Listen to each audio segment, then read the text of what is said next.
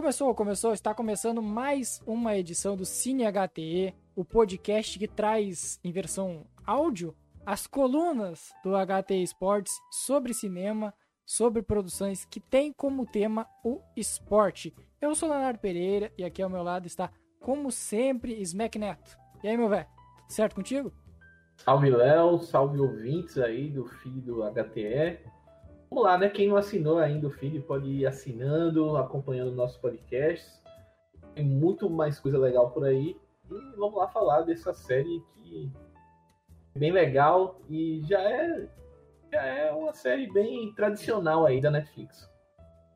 É vencedora do M já. Ela venceu o M em temporadas anteriores. Eu gostei que tu iniciou com o Jabá, já fazendo aquele merchanzinho, já chamando a galera para assinar. Gostei do, da motivação no início do podcast. Mas é bom lembrar que isso aqui estamos no feed do HTE Esportes, né? O HTE Esportes, os podcasts do HTE, já temos vários vários episódios aí colocados, tem HT sobre rodas, tem outra edição do Cine HTE, tem as lives disponibilizadas aqui também e outros podcasts que ainda virão nesse, nesse nessa nova gama, nessa central de podcasts do HT. Então, antes de começar, siga o HT nas redes sociais e o site htesportes.com.br, além do perfil uh, lá no Twitter de esportes americanos, que é o HTClutch. E assine o nosso feed para não perder nenhum episódio novo, seja dos, do HT sobre rodas, das lives ou aqui do Cine HTE. E estamos disponíveis em todos os agregadores. Só pesquisar lá HT Esportes ou HT Podcasts que vai encontrar. Se não encontrou, avisa a gente lá no Twitter, HT, HT underline, underline Sports, que vamos tentar resolver.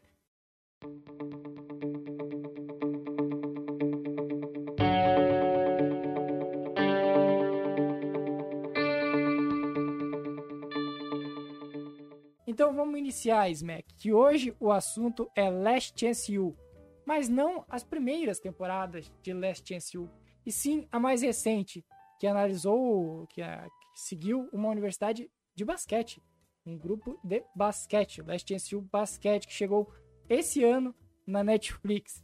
Depois de várias temporadas no acompanhando equipes, três diferentes universidades, né, comunitárias nos Estados Unidos, que são as Junior Colleges, lá que eles chamam, JUCO, uh, apenas cobrindo equipes de futebol americano, Last Chance U agora trocou de esporte e foi e vai abordar o basquete. Foi dirigido pelo Greg Whitley, que já tinha participação em outras outras temporadas da série, e a universidade comunitária dessa vez é a East LA College, que é os Huskies, né?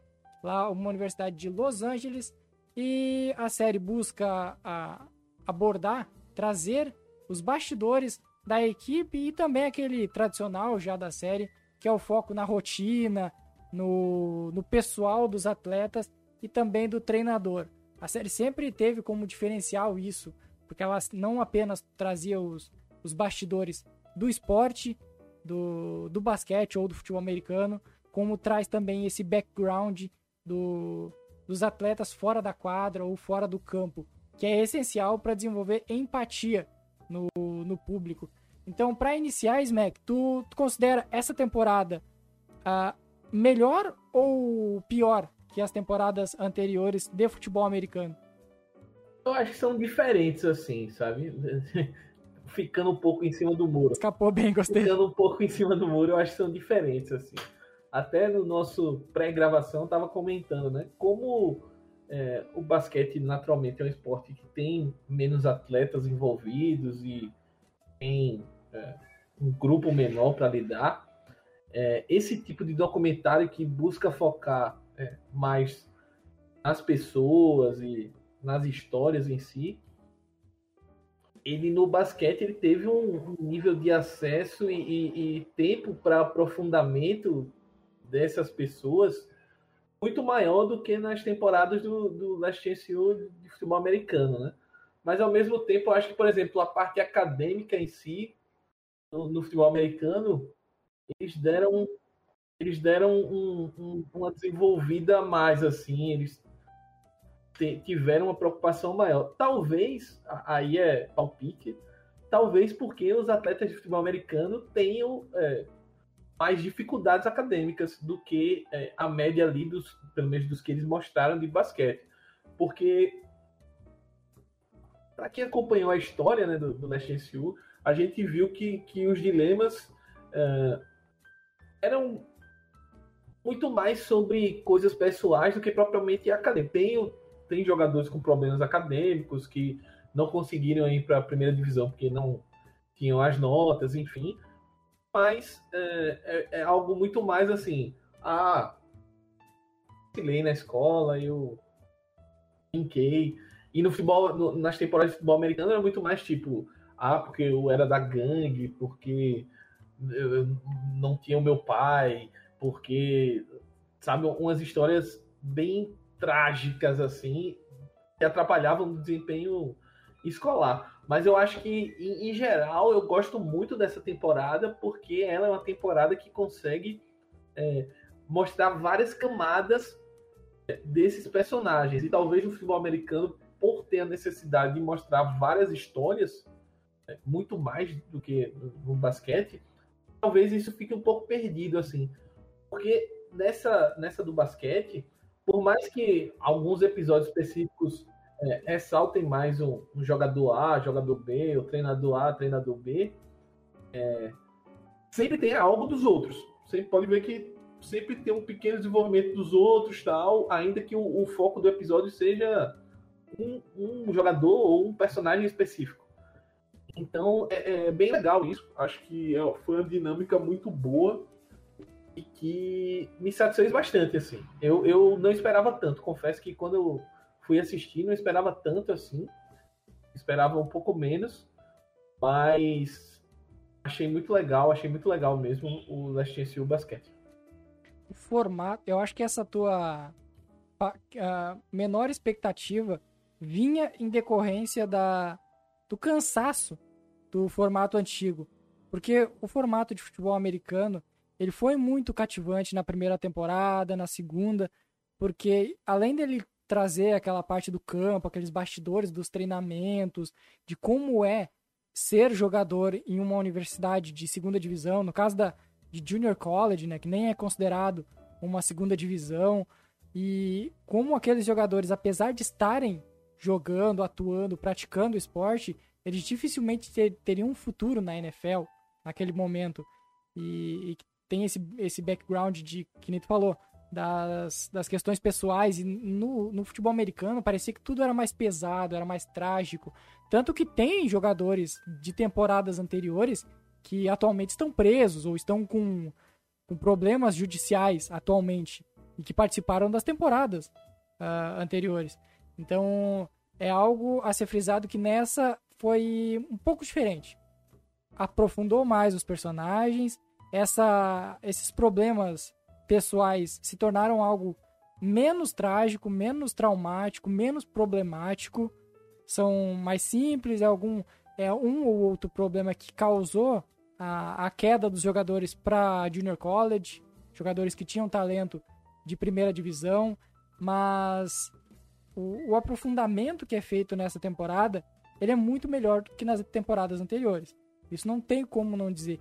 E ele é feito, uh, ele é aprofundado mesmo que tenha apenas oito episódios, porque as duas primeiras temporadas tinham 16, separados em duas partes, mas tinham 16. No, no na última, que foi Indie, era oito episódios só, porque já demonstrava que estava desgastado um pouquinho o formato de futebol americano. Aí se revitalizou, conseguiu encontrar e conseguiu ultrapassar até essa barreira que estava sendo de limitação de aprofundamento dos personagens que tinha no futebol americano, conseguiu nessa edição aqui do, do basquete. Ah, pra, vamos iniciar aqui a análise um pouco mais profunda, porque aqui a gente pode. Não precisa, vamos dar spoiler do final da série uh, depois, na sequência. Mas vamos iniciar pelos, pelos, pelo treinador. Eu quero começar aqui pelo treinador. O John Mosley, que é o treinador da série, para mim é o mais é, uma, é o mais importante, é o ponto mais alto da produção nessa temporada. Porque ele é, ele é imperativo, ele é acelerado, ele é ligado no 220, ao mesmo tempo que ele é paisão, ao mesmo tempo ele é indignado, ele é completamente maluco em alguns momentos. Ele veio no Brasil, né? É, tem isso. ele é apaixonado pelo que ele faz. E para mim, ele é um show à parte. Para mim, o ponto mais alto é o treinador, é o John Mosley. Concordo. Eu acho que algumas cenas dele é, com, interagindo com os atletas é, é, são chegando a ser cômicas assim.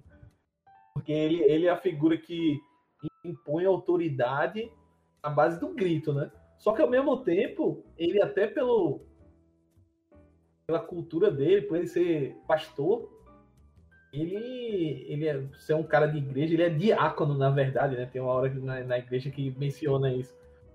Mas até por essa é, esse background religioso dele, ele não fala palavrão, por exemplo. Os caras é, até brincam com isso na série, que ele dá os expôs e fala, reclama dos caras e não fala um palavrão. Ele grita, ele se tira, ele, ele, ele dá um cambalhota na parede. É uma coisa bizarra.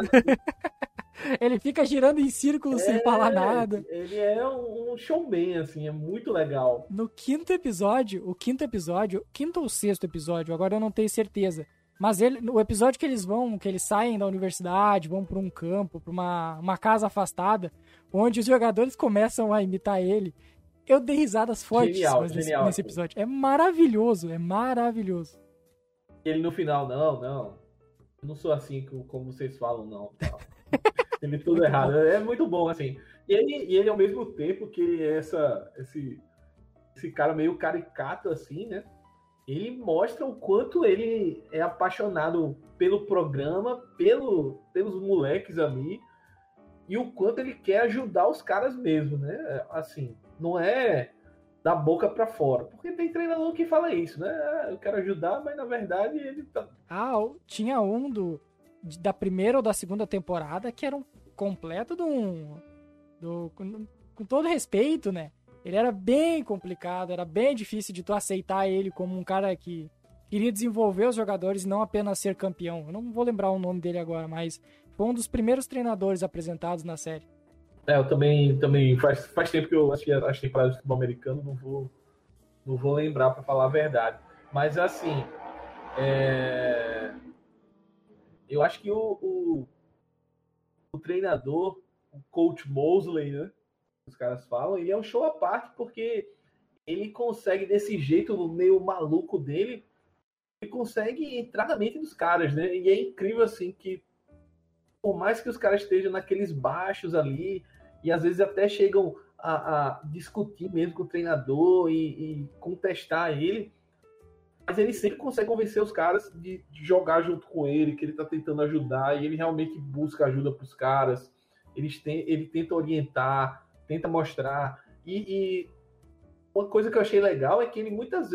As orientações dele são muito mais, pelo menos que passa na série, são muito mais em, em postura, em coisas da vida, do que propriamente pro basquete, né? A gente vê ele treinando basquete, ele pedindo coisas, passando para passar a bola rápido às vezes, é, pedindo uma transição rápida, pelo, pelo jeito ele é meio escola. É, ele é escola D'Antoni total. Por ele, o, o basquete era 100 metros raso pesado, assim.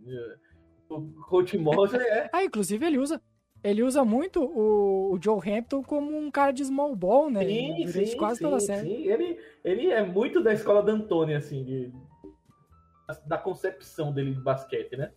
E então ele cobra muito isso dos jogadores e tal, mas o que eu acho mais interessante na abordagem dele é essa questão dele é, ser um cara que ensina, ensina os caras a, a, a conviver. Até porque se os caras estão naquele time, eles sabem que é porque em algum momento eles tiveram problemas. Então, ele sempre faz questão de passar. Às vezes eu acho até que ele passa do ponto um pouco. Mas ele faz questão de lembrar os caras que se eles estão lá, é porque eles precisam de ajuda. É porque eles fizeram alguma coisa de errado ou ou não conseguiram algo que eles estão lá para conseguir. E ele pede isso aos caras para confiar nele que eles vão conseguir. E, e, e, ao mesmo tempo que ele pede isso, ele se cobra muito, porque ele sabe que se os caras entregarem, ele tem que entregar de volta. Então a relação dele complexa assim que a série consegue até mostrar bem. é, isso. E a gente pode até discutir no, nos spoilers pontos em que a série consegue se aprofundar mais nisso. É, e pra, pra gente dar sequência na parte ainda sem spoilers, o elenco mais reduzido. São 15 jogadores e 3 treinadores, dá para dizer assim. Uh, ele possibilita algo que não tinha nas outras, nas outras edições, nas outras temporadas, que é esse aprofundamento gigante em cada atleta. E principalmente tu conseguir demonstrar a interação entre os atletas. Porque tem alguns que são os principais. Tem o KJ Allen, tem o Joe Hampton, o Deshaun Hyler e o Malik Muhammad, que são os quatro jogadores que basicamente são os titulares da equipe e que são aqueles ali os nomes onde onde tu vai, que tem episódio especial sobre cada um, tem uma, uma análise mais profunda, mas tu consegue entender a interação, a importância deles, deles para os times, porque nas outras temporadas, o que se notava era um revezamento em quarterbacks, uma briga pela posição de QB e um jogador de defesa, um running back, e era basicamente isso. Uh, com outros, outras pitadas em outros jogadores. Mas era essas escolhas. Aqui tu tem o capitão do time, tu tem um jogador que veio da divisão 1, que era um prospecto absurdo e se perdeu por algum motivo. Tu tem um que é o potencial absurdo, que é o KJ Allen, que tende a, a crescer no decorrer das suas temporadas. Tem ainda o, o Malik, que é o. que é como se fosse o cara. Ele é o, o quietão, ele é o paradão, ele tem problemas com motivação, e aí tu vê como os jogadores ajudam ele a se motivar, a evoluir. E a temporada de mais jogos, né? Então acaba ficando mais empolgante porque tem mais emoção. Como tem mais jogos, tem mais emoção. Apesar que são 28 vitórias e uma derrota apenas na, na trajetória do de LA. Perfeito. É, é bem legal isso. E isso que tu citou do Malik Mohammed é, é, bem legal que tem cenas ali da, da série que mostram, né? O quanto ele. Tipo, ele tá meio. É. De boas. E aí os técnicos auxiliares até comentam, né? Pô, esse cara aí, ele poderia se doar mais, etc. E aos poucos a série vai mostrando que assim, se ele não se coçar, ele vai perder espaço. Ele não se coçar, e aí vão acontecendo coisas para ele se coçar. É, é, bem legal esse desenvolvimento. Eu acho que a série, de novo, eu acho que a série ela, ela é muito feliz em mostrar o, camadas dos personagens e mostrar o quanto eles é, se desenvolvem ao longo da temporada ali, que é do, do Junior College, né? Da, das JUCOs, que é as, as faculdades de divisões é, é Junior College, no caso, né, que, que eles no, nos Estados Unidos. Então é, é bem interessante. É, é, é, como se a gente fosse adaptar para nós, seria algo como uma universidade uh, comunitária. Então, ela não é uma segunda divisão, ela não tem como subir para a primeira. É como se fosse um campeonato à parte, sabe? Exato, exatamente.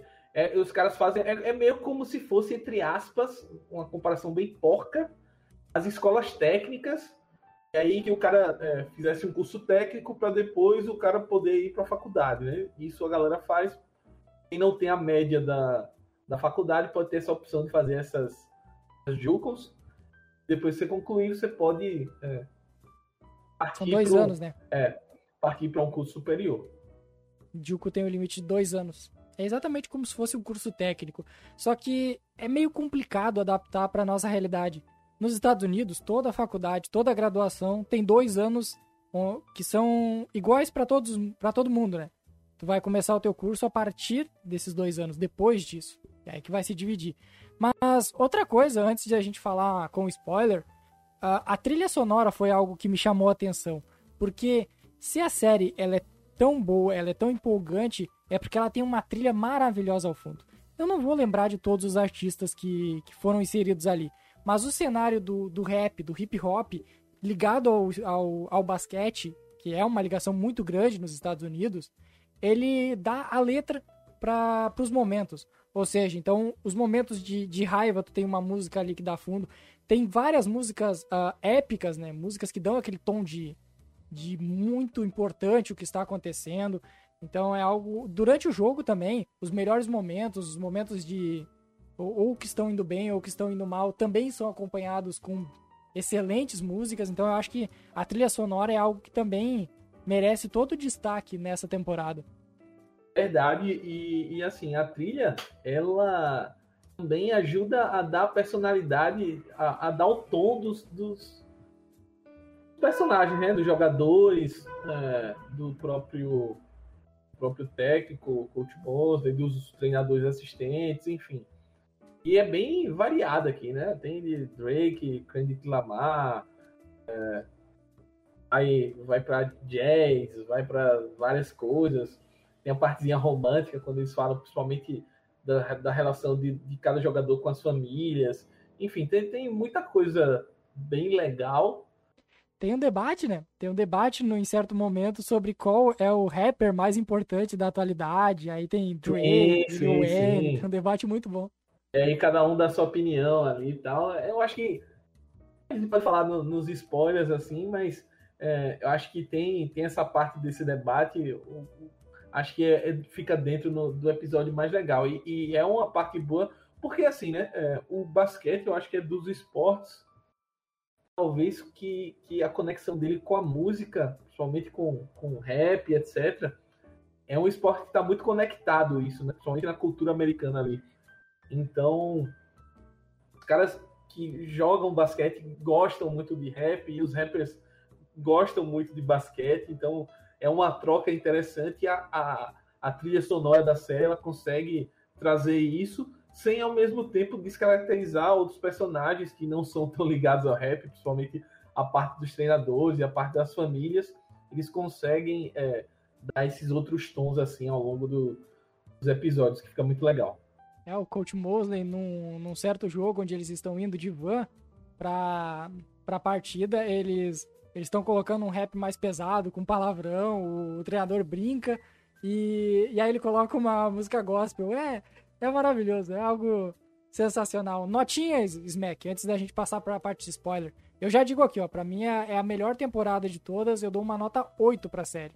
Tô junto contigo, eu acho que 8 de 10 aí tá, tá de ótimo tamanho para Last Chance porque eu acho que tem esses méritos que a gente comentou nesse, nessa primeira metade aí do podcast, né? É um, é um podcast que é uma série, aliás, que mostra muito dessa, desse cotidiano desses caras e consegue se aprofundar muito bem, consegue se aprofundar é, nas motivações, nas frustrações, nas reviravoltas das, das histórias dos caras, talvez que é, em outras temporadas é, eles não tenham conseguido fazer isso.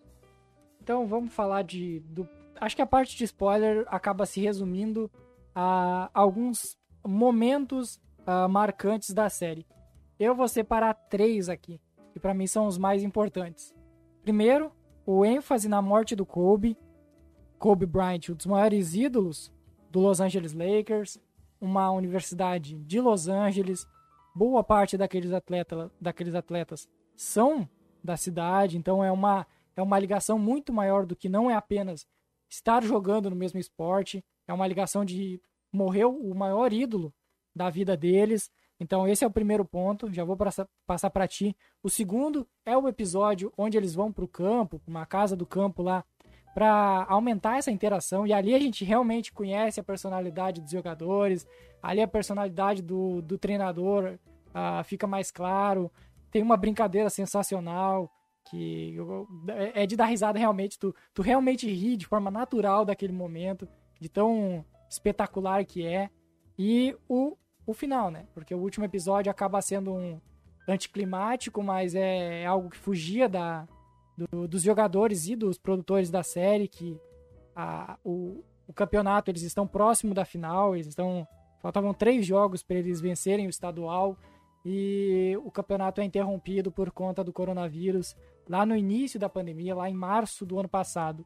E aí fica aquela sensação de de dever cumprido, mas não cumprido por completo, porque eles não conseguiram. Ah, eles venceram o que podiam, venceram 28 partidas, perderam apenas uma, mas não foram campeões. E o discurso do coach Mosley naquela.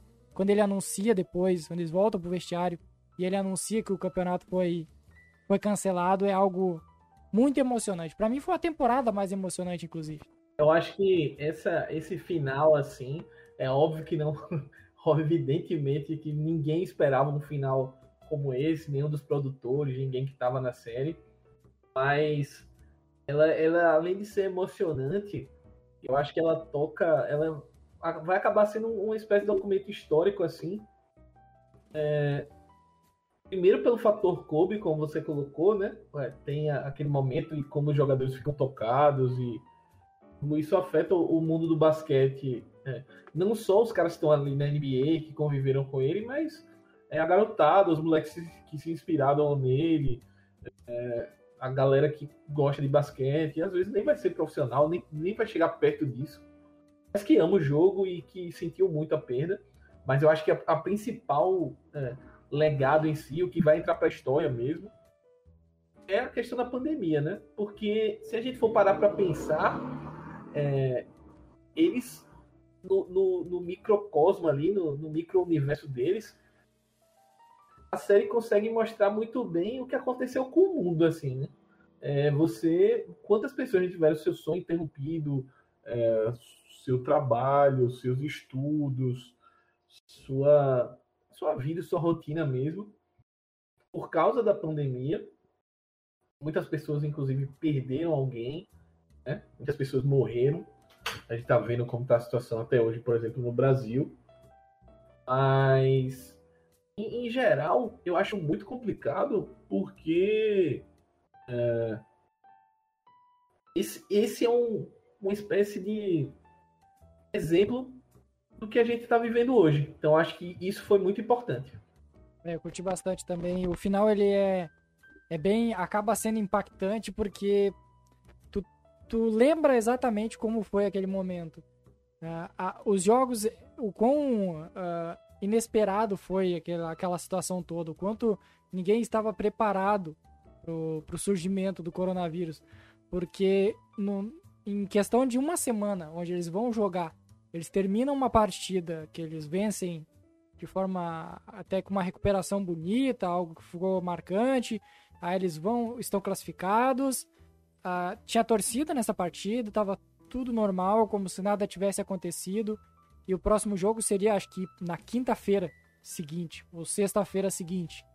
E aí eles já, na terça-feira, já tem o anúncio de que não vai ter torcida, porque algo diferente está acontecendo. A NCAA, que é a, o, a divisão 1, no caso, digamos assim, do, do basquete universitário, cancela o March Madness, cancela os, os, os campeonatos de, de conferência, e aí na quarta-feira a NBA cancela ah, os jogos e chega no dia deles, eles estão prontos para viajar e aí o campeonato é, é cancelado. E aí fica aquela situação toda uh, triste, toda deprimente e que algo importante que acho que é o Joe Hampton que fala, o ala pivô, ele cita que chegou é, é um momento onde ele não sabia o que, que ia ser o futuro.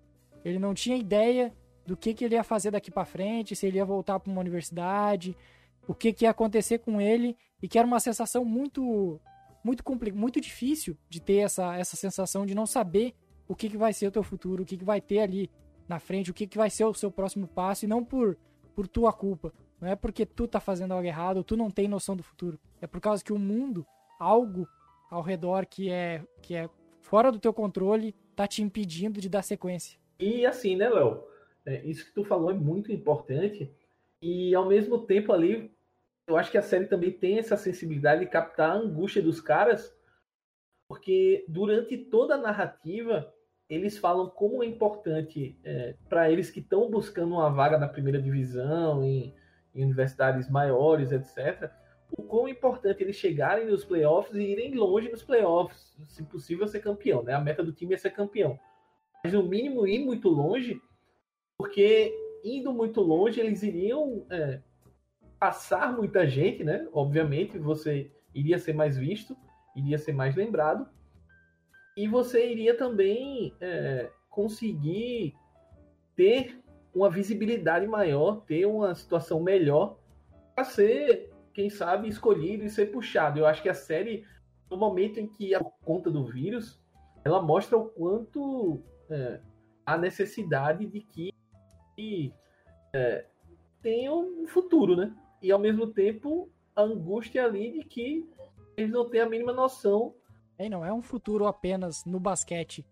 esse futuro que é citado é, é como ah, fazer uma faculdade, conseguir a bolsa para cursar alguma algum curso para tu ter aquela garantia, porque uh, ah, 99% dos jogadores apresentados não chegarão na NBA, não estarão lá, uh, a gente não vai ver eles na NBA. Eu diria que nenhum deles vai chegar na a ser jogador de, do, de alto nível ne, ne, nessa prateleira do basquete. É, durante a série, é, alguns deles falam até não, eu não me importo, posso ir jogar, quero ser profissional para ajudar a minha família, mas eles nem eles começam a pensar nisso. É, isso é importante porque isso é um diferencial do basquete. No, no Last NCU de futebol americano, tu só tem uma opção de jogar, praticamente. Uh, é NFL ou tu nunca mais vai atuar como jogador na vida. Esses jogadores, eles têm uma oportunidade em qualquer lugar do mundo. Eles não precisam ir para a NBA para ser jogador profissional. Então é, é, é, é uma oportunidade a mais. É, tem mais disponibilidade de locais para eles continuarem atuando no que eles desejam.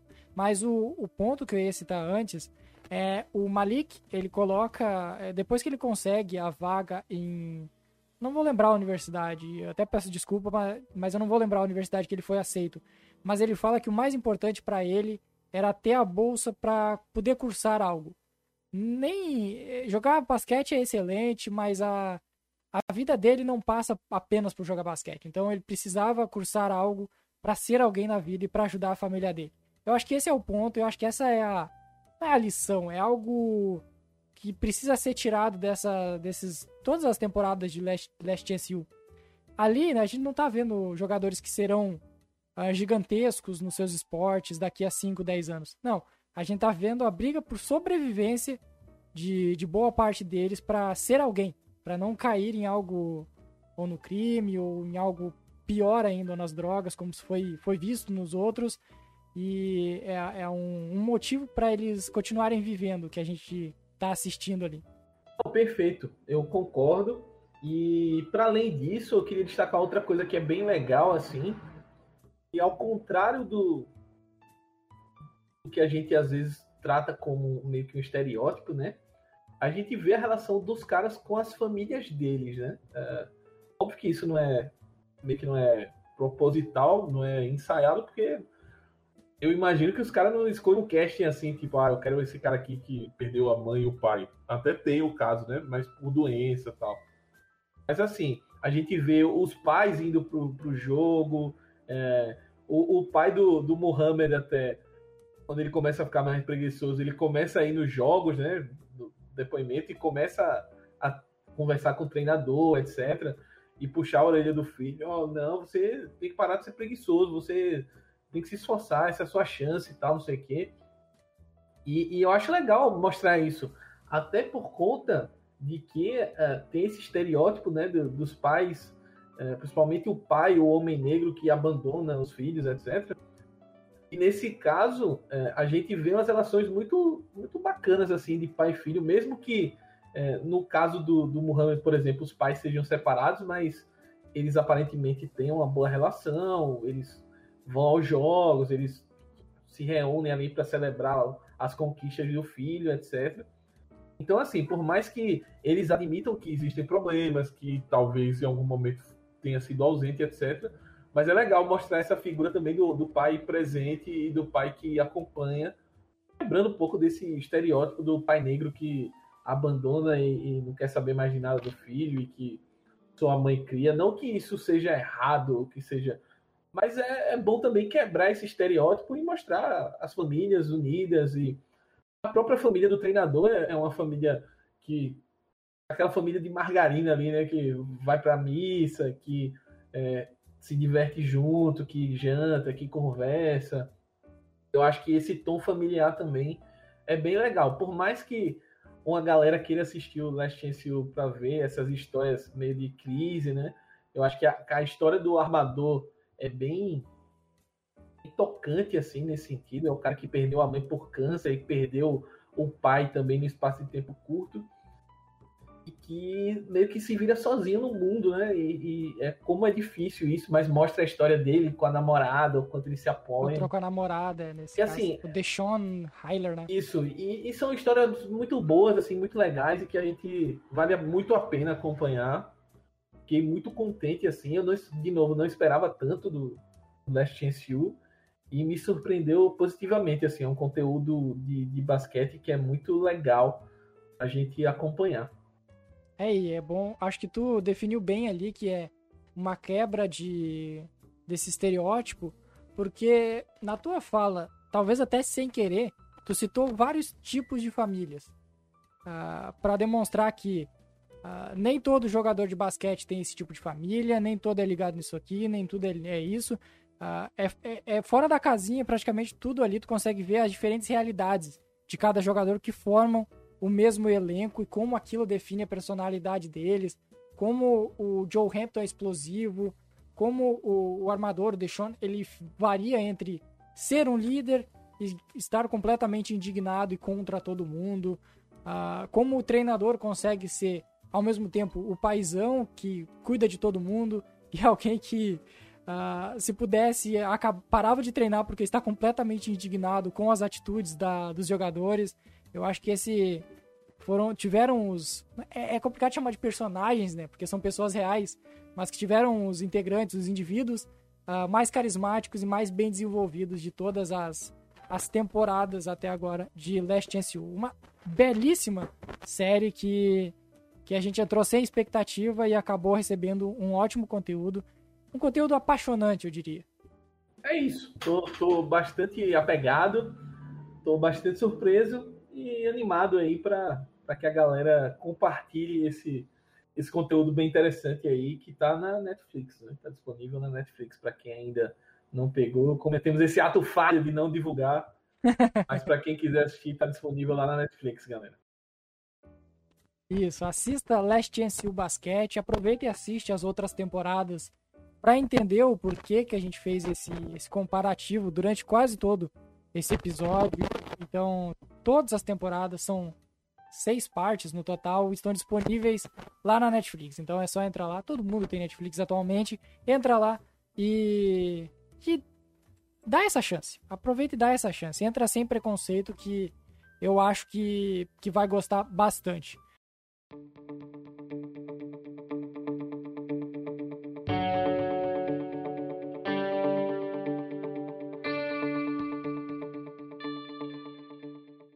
Uh, bom, uh, lembrar de seguir as redes sociais do HT, HT underline underline sports no Twitter e no Instagram, uh, HT Clutch também lá no Twitter.